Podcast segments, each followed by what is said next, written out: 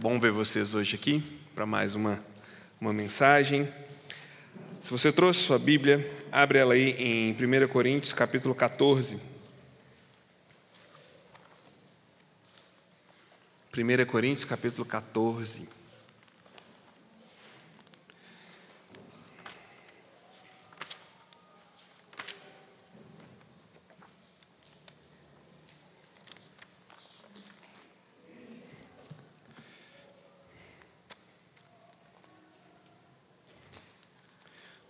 Nós começamos a semana passada, né, a falar desse texto. Falamos algumas coisas, a gente vai relembrar algumas aqui, mas que Deus nos ajude, né, a entender o que Ele tem para nós a partir da palavra dele. Quando a gente chega na igreja, quando a gente vai para um culto, quando a gente sai da nossa casa para ir para um lugar onde tem outras pessoas que estão buscando adorar a Deus, que estão cantando, que estão ali de alguma forma experimentando algum movimento de Deus, é, na expectativa, quer dizer, de experimentar algum movimento de Deus. Cada um na sua realidade, com uma expectativa diferente, esperando algo de Deus. E graças a Deus que Deus que ele vê cada uma dessas expectativas e ele tem algo para cada um de nós. É impossível para qualquer um de nós atingir todas essas expectativas ao mesmo tempo. Mas Deus pode, através da palavra dele, trazer consolo, desafio, esperança, disciplina, aquilo que necessitarmos, no momento em que necessitarmos. Então, quando a gente abre a palavra de Deus num culto comunitário como esse, a gente está colocando no altar o que somos e como estamos, na expectativa de que Deus vai usar a palavra dele para nos impactar, nos cutucar, mexer com a gente de alguma forma, tá? Vamos orar mais uma vez? Ó Senhor, como já foi pedido, já foi falado, que a tua palavra alcance todas as expectativas que temos hoje de manhã. Que o teu espírito que conhece e que sonda os corações traga conforto, desafio, consolo, disciplina, força, ensino, aquilo que o Senhor bem entender. Porque nós sabemos, Deus, que o Senhor ama a tua igreja mais do que qualquer um de nós. E nós amamos muito, mas o teu amor é incomparável. Por isso, cuida e fala, apesar de mim. Também te peço que o nosso inimigo Satanás, ele não é convidado, nunca será, que o Senhor o mantenha fora e nos dê paz e tranquilidade para pensarmos sobre as tuas coisas. Que Ele não nos acuse de pegar pecados confessados e que o Senhor nos ajude a confiar no poder do teu sacrifício naquela cruz. E é no nome de Jesus que nós oramos. Amém. Gente, relembrando então, o caráter dessa mensagem, que é a continuação da mensagem de semana passada, é explicativo e comparativo. Explicativo porque eu vou explicar algumas coisas, e comparativo porque ele está o tempo todo comparando dois dons: o dom de profecia e o dom de línguas. Semana passada nós focamos no seguinte: que a prioridade no momento do culto público, no momento de adoração, é na edificação comunitária. A gente viu que não podemos confundir o momento devocional, quando individualmente nos aproximamos de Deus para entrar em contato com a Sua palavra, para falar com Ele através da oração, para entrar em contato com o Seu Espírito e estar completamente e individualmente à disposição do movimento do Espírito, nós não podemos confundir isso ou tentar viver isso exclusivamente no momento comunitário. Porque no momento comunitário a gente tem outras pessoas. Basicamente, o desafio de Paulo, ou a confrontação dele com, com essas pessoas, e para nós é: olha, vertical é igual o mestre falou. Entra no teu quarto, fechada a porta, no seu momento íntimo, você está lá e você é você e Deus. Mas quando você está com a sua comunidade, a gente tem que olhar para o lado, perceber as necessidades mas a gente tem que saber ser percebido também. E é um, um tópico que eu vou acrescentar na nossa mensagem de hoje. Tá? Nós falamos muito semana passada sobre perceber. sobre edificar mutuamente, mas tem também o lado de saber ser percebido e saber ser edificado, saber receber essa percepção do outro em nosso favor e para nossa edificação. Nós vimos que o mover do Espírito é o que dirige a igreja. E isso é muito mais importante do que ficarmos aqui preocupados com qual tipo de dom é necessariamente o mais importante. A gente viu que isso é bem secundário no argumento de Paulo. O que ele está desafiando as pessoas, a igreja de Deus, você e eu, a fazermos é: esteja assim, ó, com as mãos estendidas, abertas, em posição de alguém que está pronto para receber, disponível. Para quê? Para que o Espírito sopre e fale em você, com você e através de você, para que a igreja seja toda edificada com isso. E aí a gente foi desafiado nesse sentido a se perceber. Mas o texto continua, porque nessa comparação que ele está fazendo, ele vai comparar agora, ele vai usar agora alguns elementos que ele já usou no texto para fortalecer a ideia de que a profecia deve ser mais enfatizada e mais procurada. O que é profecia mesmo, Rafael? O que significa isso? Você pode nos lembrar? Sim. Quando Paulo fala profecia, ele não quer dizer predizer o futuro.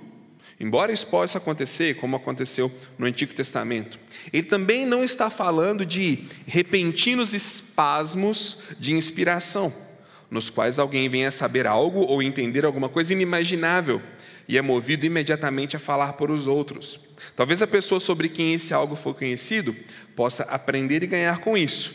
Isso também acontece. E Paulo seria o último a desconsiderar isso, mas a ênfase dele nesse texto está onde? Na sabedoria, no entendimento e no discernimento e no ensino que a igreja precisa desesperadamente se quiser caminhar adiante, em vez de ficar andando em círculos se quer ser edificada como um corpo e não apenas um conjunto acidental de indivíduos e suas percepções individuais. Ou seja, quando ele fala de profecia, ele está falando da proclamação da verdade da palavra, seja ela endereçada a alguém específico, ou seja ela, como agora, proclamada para uma comunidade plural de várias pessoas. Quando você proclama a verdade sem pensar especificamente em alguém. Então, quando ele diz profecia, ele está dizendo a verdade revelada de Deus sendo dita, sendo colocada diante dos outros. E aí ela pode vir como uma confrontação, ela pode vir como um consolo, ela pode vir como um desafio, ela pode vir como uma disciplina. Ele não está preocupado com isso agora, ele está dizendo: isso é mais importante porque isso traz movimento e a gente vai ver, tá bom? Então ele diz: olha, continuem procurando os dons da profecia. E aí ele usa o exemplo no texto de instrumentos musicais, comandos sonoros numa guerra, línguas e vozes estrangeiras, no capítulo 14, do 6 ao 12. E eu quero ler para a gente aqui, ó, para te lembrar. E agora, irmãos, se eu for visitá-los e falar em línguas, em que lhes serei útil? A não ser que lhes leve alguma revelação, ou conhecimento, ou profecia ou doutrina, até no caso de coisas inanimadas que produzem sons, tais como a flauta e a cítara, como alguém reconhecerá o que está sendo tocado se os sons não forem distintos? Além disso, se a trombeta não emitir um som claro, quem se preparará para a batalha? Assim acontece com vocês. Se não proferirem palavras compreensíveis com a língua, como alguém saberá o que está sendo dito? Vocês estarão simplesmente falando ao ar. Sem dúvida, há diversos idiomas no mundo, todavia, nenhum deles é sem sentido. Portanto, se eu não entender o significado do que alguém está falando, serei estrangeiro para quem fala e ele estrangeiro para mim. Assim acontece com vocês, visto que estão ansiosos por terem dons espirituais, procurem crescer naqueles que trazem edificação para a igreja. Quando ele fala isso, ele está focando na profecia e na pregação da palavra. Então ele diz: olha, instrumentos musicais, se forem tocados de maneira desafinada ou com a nota errada, não, não fica legal, não fica bom. A gente percebe. Se aqui no louvor a gente hoje tivesse o violão tocando uma coisa, os músicos cantando outra, a percussão tocando outra, a gente ia ficar assim. Dentro de nós fica aquele incômodo, fica, não comunica alguma coisa. Ele fala também numa guerra, quando você precisa de um movimento certeiro. Olha que interessante, quando você precisa de um movimento certeiro, estratégico, de um movimento comunitário numa guerra, você usa vários elementos de comunicação, e nesse caso aqui, o som da trombeta. Existia o som para atacar, o som para retroceder, o som para atacar com arco, o som para atacar com cavalo. O som era muito importante. E se o corneteiro ali tocar alguma coisa diferente, o que, que eles vão fazer? Paulo está dizendo: olha, se vocês estão querendo viver como igreja e cuidar uns dos outros, vocês não podem ser como um instrumento desafinado. Vocês não podem viver como um estrangeiro que nunca aprende o dialeto local, muito menos como um corneteiro que toca o som errado no momento errado, porque isso atrapalha todo o movimento de uma guerra. Por que ele fala isso? Por causa da ênfase na espontaneidade. Aqui a gente tem um, um terreno difícil de, de andar, tá bom? Porque hum, nós caminhamos numa era onde o protagonismo ele é muito cultuado, né? Você precisa ser protagonista de tudo que faz.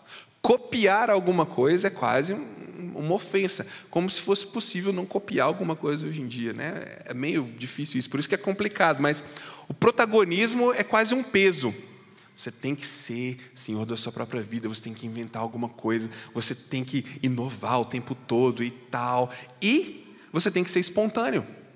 Você não pode simplesmente falar o que já falaram com você, você não pode simplesmente só copiar alguém, você tem que ser você mesmo. Eles também sentiam essa pressão dentro da igreja. Em que sentido?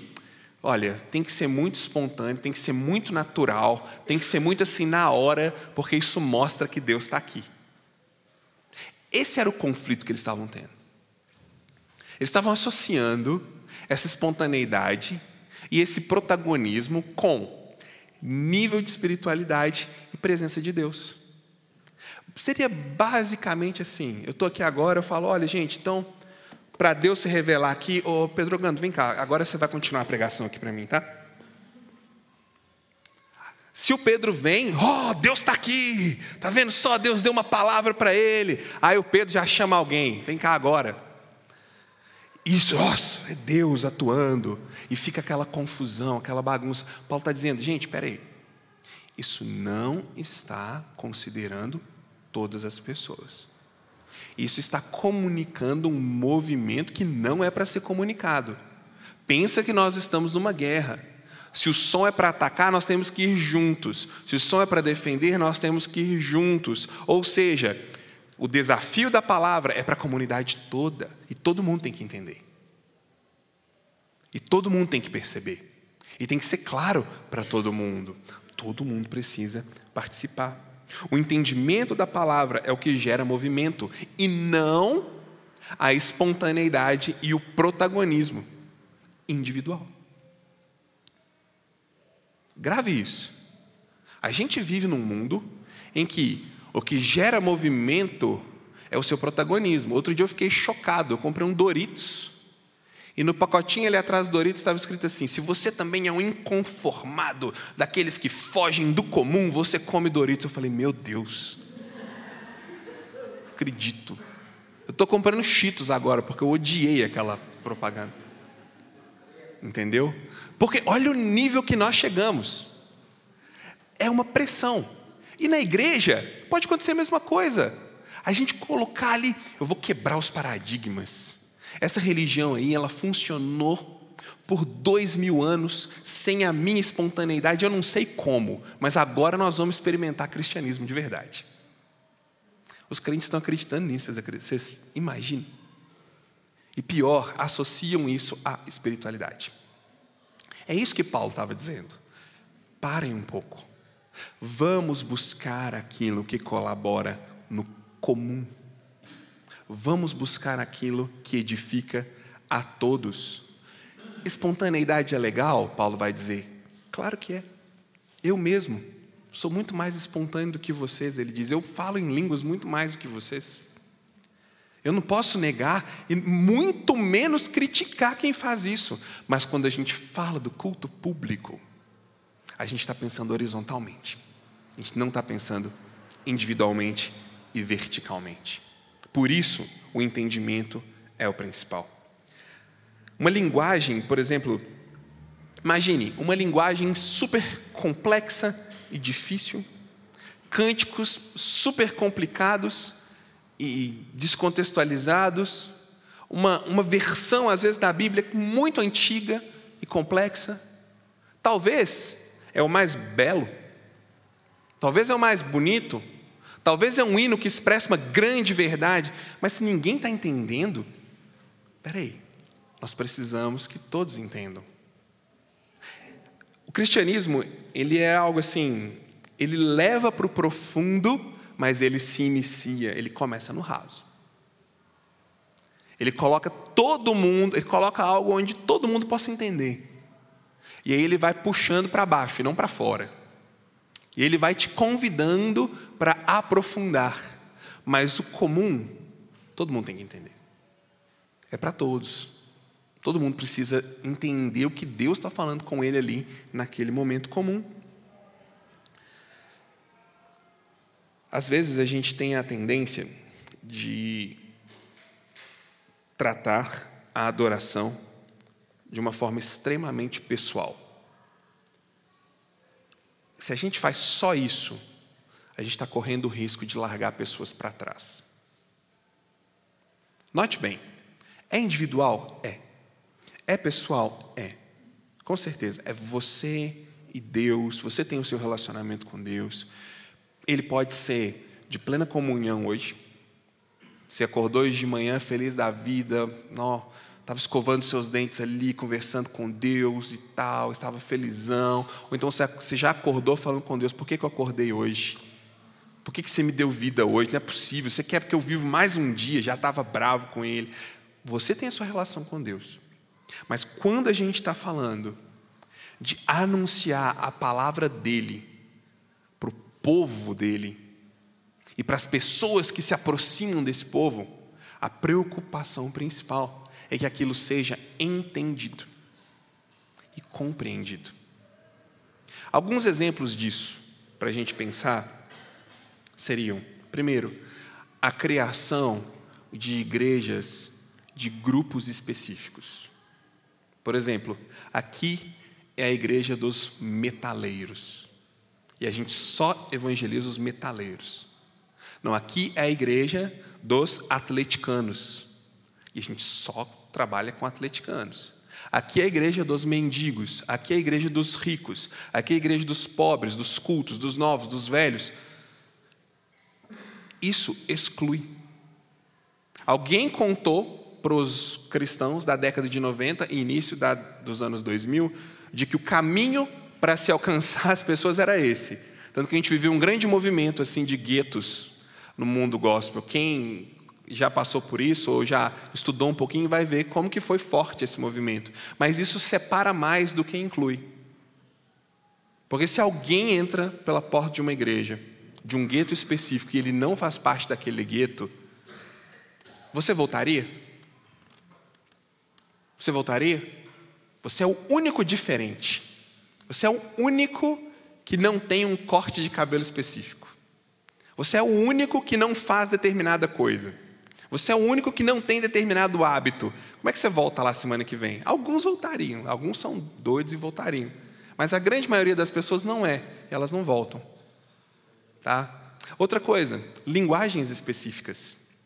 A gente pode ter uma linguagem ao mesmo tempo super, a gente chama de gospel, com expressões assim do mundo religioso como varão, varoa, ungido, essas coisas assim que a gente pega lá do Antigo Testamento e traz né, para o mundo da igreja, e alguém que nunca ouviu isso fala: o que, que eles estão falando?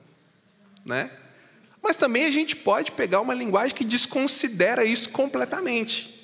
Que alguém que viveu a vida toda na igreja vai se sentir meio deslocado. Ou a gente pode pegar e abaixar tanto o nível da linguagem que daqui a uns dias eu estou falando todes aqui na frente para vocês. Ou eu posso elevar o nível da linguagem a um juridiquês, vamos dizer assim, que a gente não vai entender. Então a linguagem é um ponto muito importante. Por quê? É preciso que haja compreensão. É preciso que haja entendimento. E continuando a pensar nisso, Paulo vai falar agora. Primeiro ele diz: fale com clareza na igreja. Pense que precisa ser horizontal, precisa começar raso e puxar para o fundo, e cada um aprofunda no seu ritmo. Lembra disso? Cada um aprofunda no seu ritmo. Aí ele continua, no versículo 13 ao versículo 19, ele vai falar sobre orar com a mente e com o espírito. Eu achei isso bem interessante. Por isso, quem fala em uma língua, ore para que a possa interpretar. Pois se eu oro em uma língua, meu espírito ora, mas a minha mente fica infrutífera. Então, que farei? Orarei com espírito, mas também orarei com entendimento, cantarei com espírito, mas também cantarei com entendimento. Se você estiver louvando a Deus em espírito, como poderá aquele que está entre os não instruídos dizer o amém à sua ação de graças, visto que não sabe o que você está dizendo? Pode ser que você esteja dando graças muito bem, mas o outro não é edificado. Dou graças a Deus por falar em línguas mais do que todos vocês. Todavia, na igreja, prefiro falar cinco palavras compreensíveis para instruir os outros a falar dez mil palavras em uma outra língua. O que, que Paulo está tá preocupado agora? Agora ele está tratando do dilema emoção e mente, que também é outra, é outra dupla confusa na, no universo cristão. Ele está dizendo, então eu vou ter uma experiência completamente fora de mim, Vou ter uma experiência aqui em, individual de falar com Deus numa língua diferente, num êxtase de amor a Deus, de gratidão, de relacionamento com Deus. Eu vou ter isso aqui e às vezes fora de mim minha mente não vai participar. Eu vou ficar só nisso? E se eu fico só nisso na igreja, como que as outras pessoas vão concordar e dizer o amém? Você sabe o que ele está falando aqui? Eu, talvez alguns não sabem. O que, que significa esse negócio de dizer amém? Talvez você chegou aqui, por que, que depois de uma oração o pessoal fala amém? Como é que é? Isso, assim seja. Você está concordando. Quando a gente fala amém depois de uma oração, assim seja. É uma outra forma de dizer eu concordo. Então, alguém orou. Eu faço uma oração aqui e tal, ó Deus, tal, abençoa esse culto, nos ajuda a entender a Sua palavra. Amém. Que assim seja, Senhor. Esse é meu desejo. Aí todo mundo fala amém. Não é porque é uma, um bate-bola litúrgico. Amém? Amém. Não é isso. Vocês também estão concordando, estão dizendo, Deus, nós também queremos. Assim seja, Deus. A gente quer também. O nosso entendimento e o nosso coração, eles estão engajados para dizer: é isso que a gente quer. Paulo está falando: olha, se vocês ficarem nesses movimentos de êxtase na igreja aí, onde cada um fala de si para si com o seu coração completamente envolvido, mas o outro não entende, ele vai falar amém para quê? Ele vai concordar com o quê? Ele vai engajar em qual desejo? Vamos fazer um teste aqui, para você entender o que eu estou falando? Olha só, preciso que você participe, tá bom? Você tem um versículo preferido? Todo mundo, quem tem um versículo preferido? Levanta a mão, quero ver. Quem tem um versículo preferido? Legal. Você consegue falar esse versículo preferido? Você consegue falar? Consegue mesmo? Consegue citar esse versículo? Tá. Você vai citar esse versículo na sua língua materna. Tá bom? Quando eu falar três, cada um vai falar o versículo que mais gosta. Combinado? Se você sabe, você vai falar. Quando eu falar na sua língua materna. Tá bom? Vamos lá. Um, dois, três e. Porque Deus amou ao mundo de tal. Não, não. Vocês estão me copiando. Você vai falar o seu. O seu versículo. Eu vou falar o meu. No três, vamos lá. Um, dois, três e. Porque Deus amou ao mundo de tal maneira que deu seu Filho unigênito para que todo que nele crê não pereça, mas tenha a vida eterna. Amém. Não. Eu não escutei nada que você falou. Agora, imagine cada um de vocês, no meio da pregação, de repente, porque Deus amou o mundo de tal maneira, e o outro ali responde, amém, irmão, não sei o quê e tal. vai ser isso aqui? Era isso que Paulo estava tentando evitar. Ele estava dizendo, gente, é muito lindo cada um ter um versículo favorito. Porque ele te fortalece, porque ele te dá energia, porque quando você memoriza a palavra, a palavra está na sua cabeça você pode comunicar com Deus. Mas no momento do culto público, a gente quer uma coisa que desafia a todos. A gente quer uma coisa que traga todo mundo para se engajar com a mente e com o coração. Sabe por quê?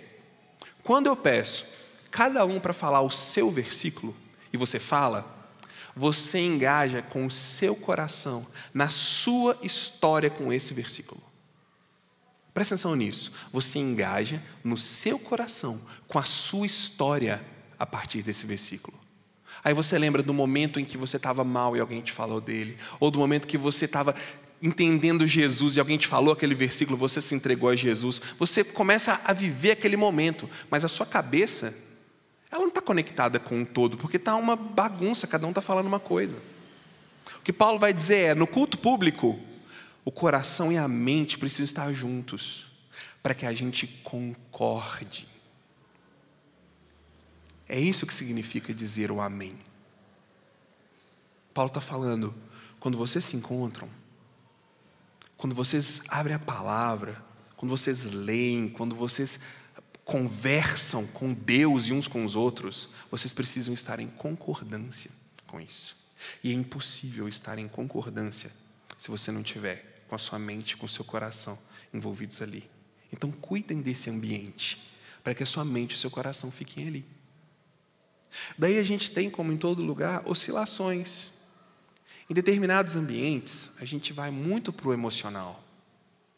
E a gente explora o emocional com muita força. Chega ao ponto, às vezes, de ter confusão. É muito individual. Em outros, a gente explora demais o racional e chega a ponto de ser frio, inerte, sem graça. O que Paulo está dizendo é: orarei com a mente, mas também orarei com o espírito. Eu vou engajar os dois, porque eu não sou só cabeça, eu não sou só coração, eu sou essas duas coisas e elas precisam estar presentes ali. Por isso, nós precisamos colocar a mente e o coração. Sabe por quê? O... É muito bom lembrar dos nossos versículos favoritos. É muito bom sentir Deus. É muito bom participar de um mover do Espírito Santo e, e Ele nos guiar na direção de alguém. Semana passada foi tão legal parar o culto e orar. Foi tão legal senti aquele momento, não, aqui é para parar. Foi claro para mim, é para a gente parar, vamos orar. Vamos orar pela família do John, da Tati. Vamos ter esse momento aqui. Vamos concentrar nisso. É gostoso. Mas o cristianismo não é somente isso. Olha, o cristianismo, ele inevitavelmente, ele é um, um movimento de aprofundamento intelectual, de elevação intelectual. Não há como fugir de um aprofundamento intelectual se nós somos cristãos. Sabe por quê? Porque Deus deixou um livro para começar. Primeira coisa, é um livro. Ele podia ter deixado um podcast, podia ter deixado um DVD, podia ter deixado um monte de coisa, mas deixou um livro. Presume-se que vai ter que ler. Ou pelo menos fica calado para prestar atenção em alguém falando por alguns minutos sobre aquele livro. Cabeça precisa estar envolvida. E não dá para ser leve o tempo todo. Tem coisas dificílimas nesse livro aqui. Tem coisas super complexas que a gente sua para entender. E sua o dobro para tentar explicar para os outros. Vocês não sabem as loucuras que eu passo às vezes. Porque é difícil. Então, a mente e o coração precisam estar envolvidos. Às vezes, esses momentos de ânimo espiritual e de ânimo emocional, eles vão te manter firmes para lidar com uma verdade difícil que a sua mente vai ter que processar. Uma verdade complexa, você vai ter que entender para depois aplicar, porque ele é um convite ao aprofundamento. E isso aqui para você entender por que Paulo fala disso tão forte, porque naquela época existia uma tendência de êxtase religioso, das pessoas entrarem em transe no culto, saírem pulando, correndo, caírem no chão, rodarem, mas era só naquela época. Hoje em dia isso não acontece muito não. Então aí Paulo, ele fala assim, gente, vamos prestar atenção. Porque o coração e a mente precisam estar presentes. Os dois precisam conectar para a gente concordar em alguma coisa. Espiritualizar tudo, ele vai dizer. Espiritualizar tudo que acontece não parece ser um bom caminho. Ao mesmo tempo que racionalizar tudo também não parece ser. Então a gente precisa comunitariamente encontrar espaço para nossa mente crescer e para as nossas emoções sentirem, perceberem e se expressarem. E aí a gente vai para a parte final do texto. Eu vou voltar nesses dois pontos aqui, mas a gente chega na parte final, que é do versículo 20 até o versículo 40, onde ele está desenvolvendo o mesmo pensamento. Ele continua dando razões para quê? Gente, ok, tudo bem, existe mesmo, alguns vão falar em línguas mesmo, isso é real, não parece ser uma coisa que acabou, isso existe. Mas comunitariamente isso não é o mais importante. Ele vai dizer: comunitariamente, se isso for acontecer, que seja pouco. Ele diz: olha, no máximo três pessoas, e mesmo assim alguém tem que interpretar. Você já. Aqui a gente tem, né? Línguas diferentes, nações diferentes nos ouvindo, mas você já parou para observar como a articulação da língua ela é difícil de ser entendida? não é fácil você aprender, a menos que você seja diferente intelectualmente falando, um pouquinho acima da média, é difícil você aprender uma língua que não é a sua língua materna. E ela é complexa. As sílabas, os encontros, a maneira, a entonação, e ela tem sempre um sentido, não é verdade? Paulo está falando isso, fala, olha, as línguas são tão complexas, não se iludam por uma bagunça de sílabas, achando que aquilo é o Espírito. Só, só pensa uma coisa para trazer a sua mente para uma questão de que Deus é um Deus organizado. As nossas línguas são extremamente complexas. Extremamente complexas. Deus nos deu essa capacidade. Deus é um Deus extremamente belo, extremamente rico em beleza e complexidade.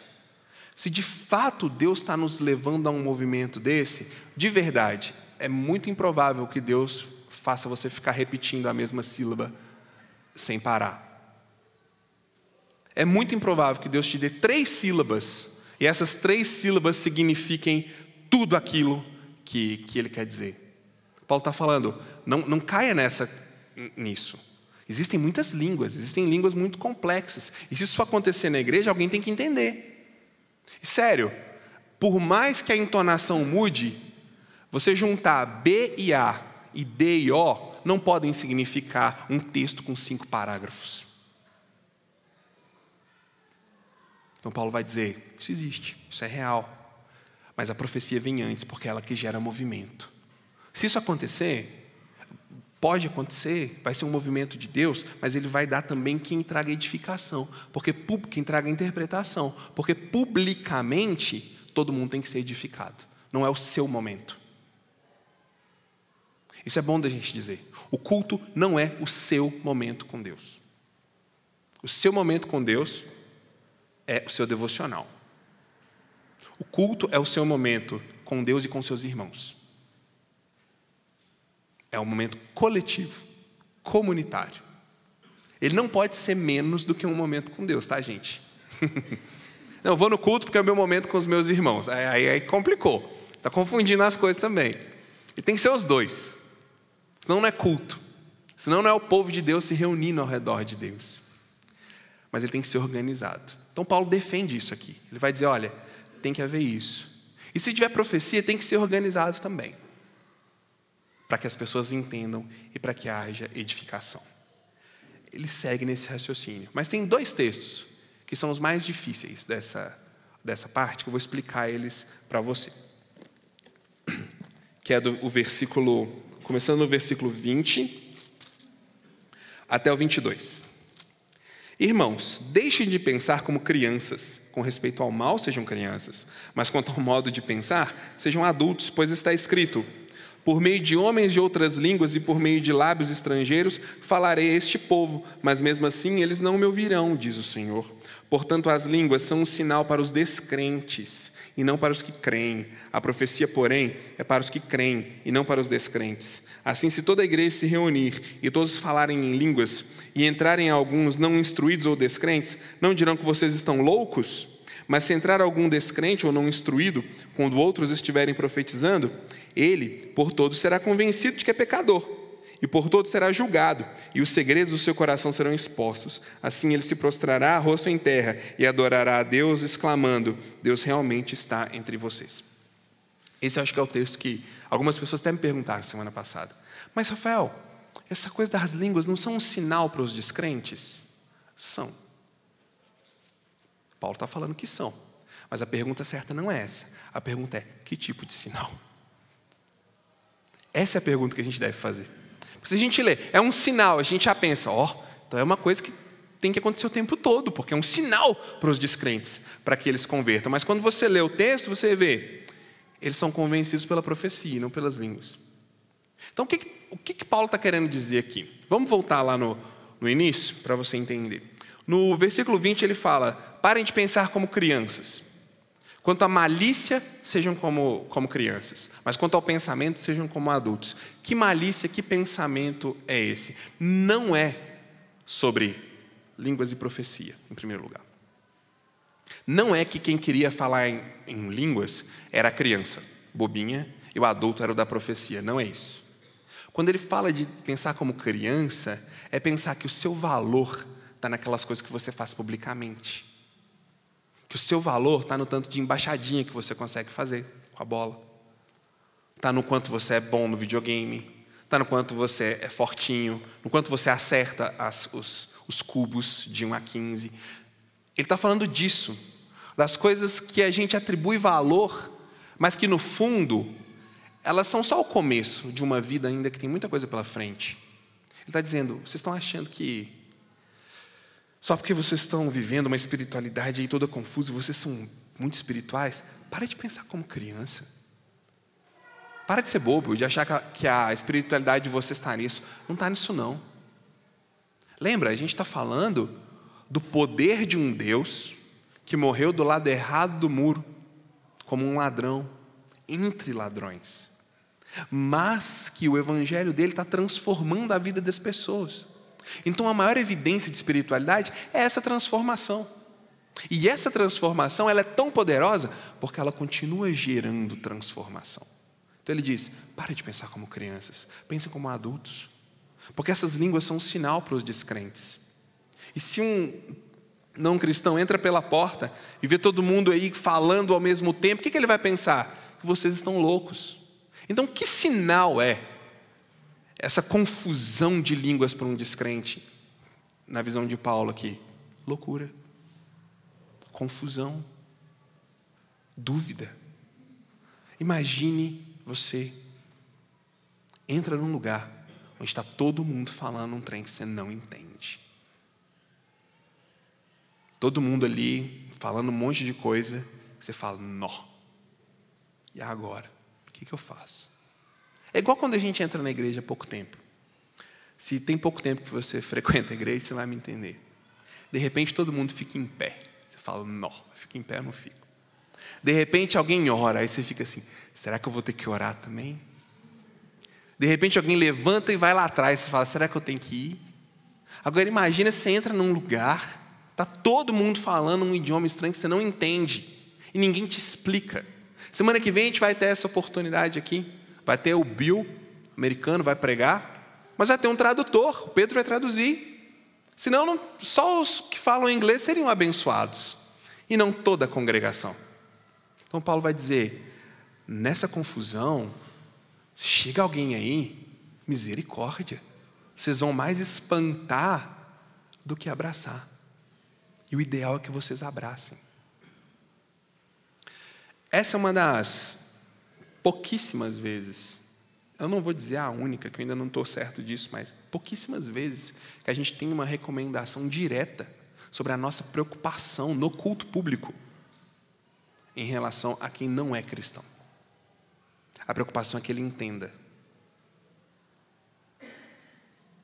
Se você não não é cristão ou não frequenta uma igreja e você entra aqui e você não entende nada do que eu falo, eu vou te pedir, por favor, me avise. Porque eu quero que você entenda. Eu não vou ficar triste, vou ficar feliz. Tá bom? Porque é para todos entenderem. Essa é a preocupação, que todos entendam. Que todo mundo possa sentar ali e dizer: Oh, Deus teve alguma coisa para mim. E aí, vem o, ele faz uma conexão com Hebreus, capítulo 4, versículo 12. Hebreus 4, 12 diz assim: Porque a palavra de Deus é viva, eficaz, mais cortante do que qualquer espada de dois gumes, e ela penetra ao ponto de dividir alma e espírito, juntas e medulas, e ela tem capacidade para discernir pensamentos e propósitos do coração. Olha que legal.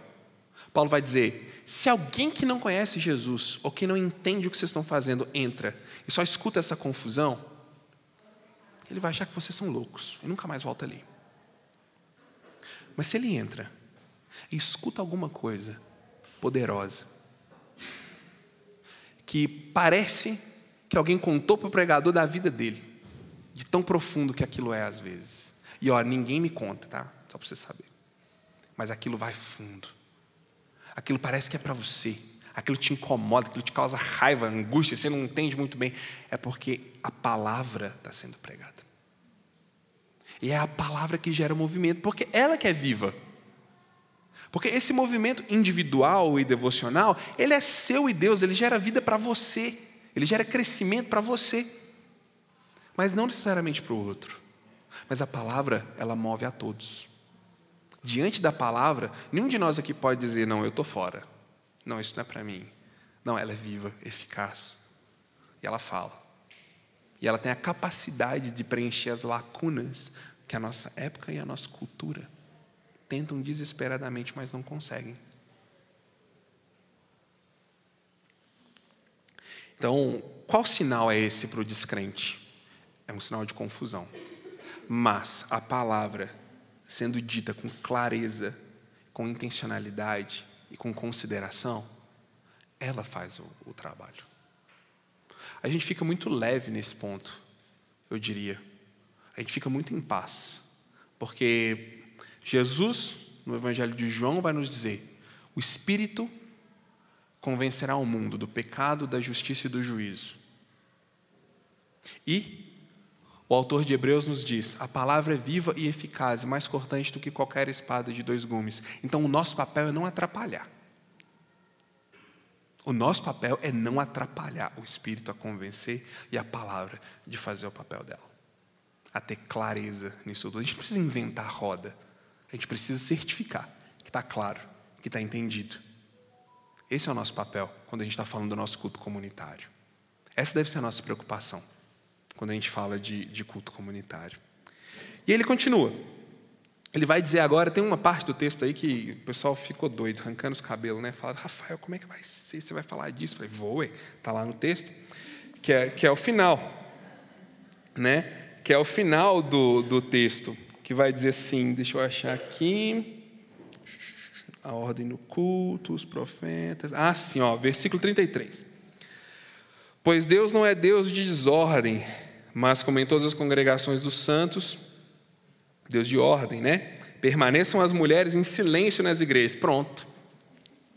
Permaneçam as mulheres em silêncio na igreja. Tem mulher rindo aí? por favor. Uai. Permaneçam as mulheres em silêncio nas igrejas, pois não lhes é permitido falar. Antes permaneçam em submissão, como diz a lei. Se quiserem aprender alguma coisa, que perguntem aos maridos. Viu porque eu falei que tem que estudar? Seu bando sem vergonha, tem que ensinar a mulher de vocês. Perguntem a seus maridos em casa, pois é vergonhoso uma mulher falar na igreja. O que está acontecendo aqui, pessoal? Duas possibilidades para esse texto, tá? Que, que a gente tem. Primeira delas, não tem nada a ver com o gênero aqui. Porque no capítulo 11, no capítulo 12, ele fala várias vezes: todas as partes do corpo são válidas, todos são úteis, todos têm o seu lugar, todos são importantes. Então ele não está preocupado em dizer, ah, não, a mulher não pode falar. Não, pelo contrário, está trazendo dignidade. O cristianismo traz dignidade para a mulher. Então o que, que acontecia aqui? A primeira possibilidade é que enquanto estava todo mundo falando em línguas, elas não entendiam e elas começavam a perguntar, coitadas. Não estou entendendo, o que está falando? O que, que significa aquilo ali? Não entendi, eu quero entender. Isso é bem característico mesmo, né? Nós homens, ah, deve estar tá falando alguma coisa, a gente está nem aí. Mas as, as, mulheres, elas querem entender. Não, o que, que falou? Eu quero saber. O que, que foi? E começava a perguntar na hora do culto. E aí causava uma confusão ainda maior. A outra possibilidade, e essa eu acho que é bem mais interessante e bem mais válida, é que era costume de homens sentarem de um lado e mulheres sentarem de outro durante o culto. Tá? E de fato, culturalmente falando, as conversas públicas, elas deveriam se limitar a marido e esposa. Não era como hoje, gente. Hoje a gente cumprimenta, a gente abraça os irmãos, as irmãs, a gente tem esse, esse convívio e tudo mais. Só que na época não era assim. A conversa era restrita a marido e esposa. Em público, então, a esposa só podia se dirigir ao marido. Tá bom? Então, inclusive, assim, sabe, você já ficou constrangido? Só um parênteses aqui, uma dica muito aleatória, mas eu vou ensinar isso para os homens.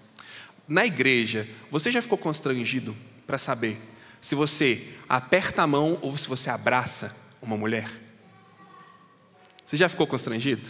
Eu já várias vezes. Você sabe qual é a técnica de etiqueta para você fazer isso? Você espera ela te mostrar.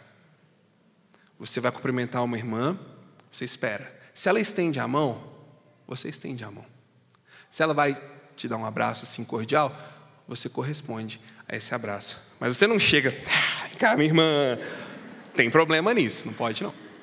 Tá? Só uma dica aqui que eu, que eu lembrei para falar para vocês, um pequeno comentário aí de etiqueta para os nossos irmãos aí masculinos. Mas, voltando, então a mulher só podia falar com o marido em público. Mulheres de um lado, homens de outro. As mulheres não entendiam. O que, é que elas começavam a fazer? Ô Zé! Ô João! O que, que que falou? Como é que é? E isso tra trazia uma, uma diferença. E o que, que ele fala? Olha, se você não entende, quando chegar em casa você pergunta, para não bagunçar o culto, porque a, a igreja é um local de ordem. Para mim, está muito claro que ele está preocupado com a ordem no culto e não com o que as mulheres vão fazer. É uma perspectiva claramente cultural. E assim, a gente começa no raso e vai para o profundo. Existem alguns estudos de crítica textual. Crítica textual é um estudo mais elaborado dentro da teologia, que ela compara os manuscritos, ou seja, as cópias do Novo Testamento. Algumas cópias muito fiéis do Novo Testamento, elas nem têm esse texto. É possível que talvez até algum copista tenha acrescentado isso aqui pensando na igreja de Corinto e na bagunça que era lá. Você pode, se você ficou em dúvida disso, me pergunta depois, eu posso te explicar muito mais detalhes sobre isso. Mas fechando, característica extremamente cultural, para quê? Para a ordem no culto, para se manter a ordem. Agora volta aqui para a gente. Agora eu vou fechar mesmo, que é o seguinte: qual é a preocupação do Paulo? O que ele está preocupado? Que o culto seja ordeiro, que o ser humano completo esteja presente, com mente e coração. Ou seja, não é uma coisa só para a gente né, festejar, não é uma coisa só para a gente friamente, intelectualmente entender. Os dois estão ali, porque a gente é tudo isso e mais um pouco. Tá? É algo onde a gente tem que preocupar que seja entendido e é algo que o Espírito move. Agora, nesse algo que o Espírito move, tem dois aspectos, um que eu falei lá no início. O primeiro deles é você ir, quando você sente que você precisa agir e ir. O segundo é o de receber. é necessário muita coragem para que a gente ouça a voz do Espírito e se movimente na direção uns dos outros. É necessário coragem. Porque às vezes Deus te direciona a dizer ou a fazer coisas difíceis, coisas complexas e a tocar em áreas complexas na vida das pessoas. Vocês não imaginam os apertos que eu passo. Mas eu preciso ir. O meu compromisso é com o Deus que me chamou. E eu preciso falar. E isso vai acontecer com você também. Deus vai te, às vezes, te chamar para cuidar de situações difíceis que nós estamos passando. E a gente tem que ter coragem, como eu disse semana passada, coragem de perder a amizade para falar. Não é coragem de jogar a amizade fora, mas é a disposição de correr o risco. Sabe por quê? O bom amigo mesmo é, ele que te, é aquele que avisa para você que tem uma casca de feijão no seu dente. Imagina estar num, num almoço no restaurante, com dez pessoas, você fica ali do lado dos seus amigos, conversa por duas horas com aquele tanto de urubu pendurado no dente assim, ó, e ninguém te fala nada. Você vai no banheiro, você fala, meu Deus, ninguém me falou. Você fica sem graça. É o mesmo constrangimento que a gente tem que ter. Tem um monte de gente com casquinha de feijão na vida. A gente vê e às vezes não fala. E Deus nos mostra, tá? Deus nos mostra. Como que Ele mostra? Olha, eu não sei, eu sei que Ele mostra. Eu tenho uma regra comigo que é a seguinte: eu posso estar fazendo qualquer coisa, qualquer coisa. Posso estar em casa com a família, posso estar estudando, posso estar viajando, seja o que for. Se Deus coloca algum de vocês na minha mente, eu paro tudo que eu estou fazendo, ou eu ligo para você, ou eu te mando uma mensagem. Porque eu tenho certeza que é Deus mandando eu falar com vocês. Eu já fiz isso várias vezes. Agora, o que Ele quer com isso eu não sei. Mas já aconteceram boas coisas com isso. Agora, tem o outro lado. A gente tem que saber receber. A vontade de esconder, a vontade de se fechar, a vontade de não abrir para os outros ela é tão grande, mas a gente acaba guardando tanta coisa ruim lá dentro. A gente acaba, às vezes, se privando de relacionamentos tão mais profundos quando a gente abre, mas a gente, às vezes, fica com vergonha. Às vezes, a gente fica espantado com nós mesmos. Não, não é possível que eu cheguei tão longe. Não, eu não, não vou contar para ninguém. Como se isso mudasse alguma coisa. Olha, existem coisas que a gente só vence quando a gente compartilha e quando tem alguém do lado. Eu não conheço nenhum homem que venceu pornografia sozinho. Não conheço. Se você conhece, me mostra. Só venceu quando confessou para alguém e quando alguém caminhou do lado dele. Ai, Rafael, mas esse assunto é muito pesado. Mas é isso que está matando os homens hoje em dia. E aí a gente pega vários outros assuntos para começar raso, hein? E às vezes a gente tá ali precisando, doido para receber alguma coisa, mas a gente não tem coragem de se abrir. Talvez você está ouvindo Deus te direcionar para alguém, ou talvez você está precisando se abrir. Alguém já foi, mas você se fechou. Alguém já foi, mas você rejeitou. Ou a ideia de corpo é essa. Um com o outro, com Deus. Deixa eu contar uma história. Tinha um homem que ele era muito preocupado com evangelismo. Muito preocupado mesmo. E ele, a preocupação dele era onde ele tivesse, ele queria conectar com as pessoas para mostrar Jesus para elas. E ali no, no, no seu, onde ele, onde ele vivia, ele estava se esforçando e tudo que ele fazia era para tentar conectar com alguém para pregar o evangelho. Então ele estava criando muita amizade com as pessoas. Ele ia nos churrascos, ele ia tomar café na casa das pessoas, ele levava comida para os vizinhos, ele ia no mercado, comprava uma penca de banana para ele, levava outra para um vizinho que ele lembrava. Ele estava tentando conectar. E ele se conectou com um homem. Começou a fazer amizade com ele, a conversar. Com muito custo, eles viraram amigos. Depois de um tempo, esse homem começou a compartilhar com ele algumas coisas da fé, até que esse homem sumiu. Ele desapareceu. E eu, esse rapaz estava preocupado, onde que está o meu amigo, que eu estava tentando pregar o evangelho para ele e tudo mais. E um certo dia ele encontra esse homem. Eles estão chegando em casa, os dois chegam juntos, eles se encontram na entrada. E ele diz: onde, por onde você andou? E esse vizinho que estava sumido há alguns dias fala assim: Olha, eu estava doente. Tem três meses que eu estou internado. E peguei uma doença muito grave. Esse homem, que estava tentando pregar o evangelho, que estava tentando falar para ele, Deus deu para ele ali na hora um dom de discernimento. Deus falou com ele esse homem vai morrer. Prega para ele. Esse homem vai morrer. Prega para ele. Eu não sei te explicar como ele sabia. Eu não sei te explicar como Deus falou com ele, mas ele sabia que Deus tinha falado e ele começou a tentar orar pelo cara, tentar conectar, mandar uns versículos, até que um dia ele estava saindo para a igreja e ele encontra de novo com esse vizinho, e o vizinho diz: Olha, eu estou indo ali no hospital mais uma vez, eu preciso ir lá fazer uns exames, porque eu piorei um pouco. Ele fala: Vou orar por você, eu vou lá te visitar.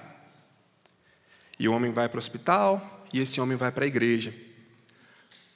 Só que a vida é muito cruel. Esse homem ele, é cheio, ele era cheio de responsabilidades.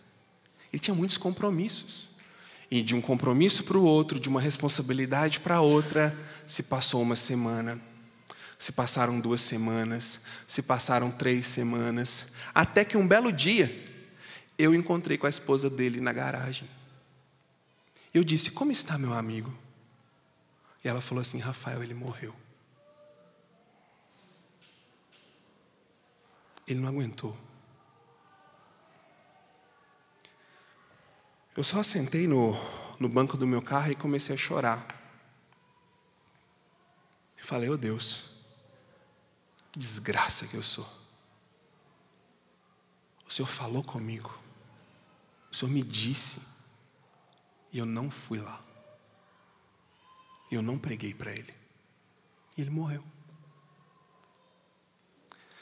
Quando eu falo para você que se Deus te falar uma coisa para você levantar, desculpa a expressão, levantar a bunda da cadeira e ir, é porque eu não quero que você sinta o que eu estou sentindo agora. Porque um dia Jesus vai virar para mim e vai falar: Rafael, eu te falei. Eu falei para você que ele ia morrer e você não foi.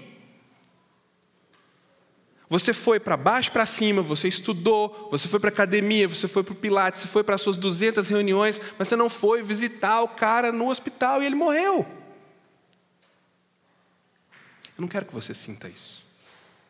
Eu não quero que você passe por isso. Por isso eu estou sendo tão direto. Se Deus está te falando, vai. Isso é a essência de ser uma igreja. E aqui, se alguém foi, pelo amor de Deus, recebe. Não seja arrogante, não seja tolo.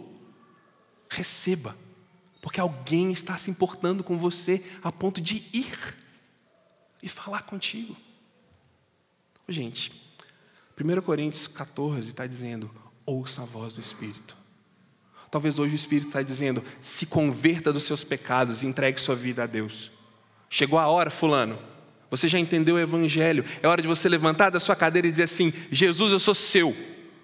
Eu quero viver isso. Talvez Ele está te chamando para isso. Mova-se. Não espere.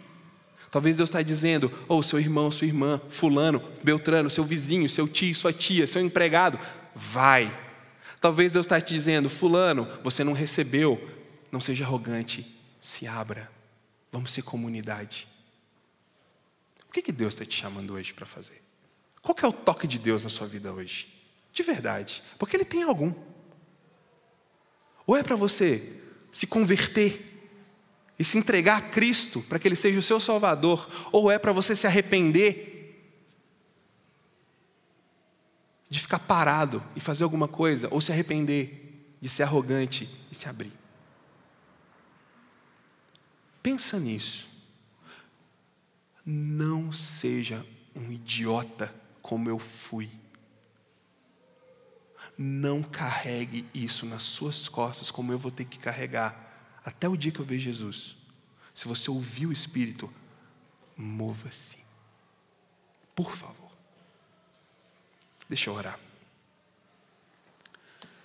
Ó Deus, eu te peço que o Senhor nos dê coragem de responder, porque vida para isso o Senhor já nos deu. Por favor, não nos faça inertes ao que o Senhor tem para nós. Eu te peço em nome de Jesus. Amém.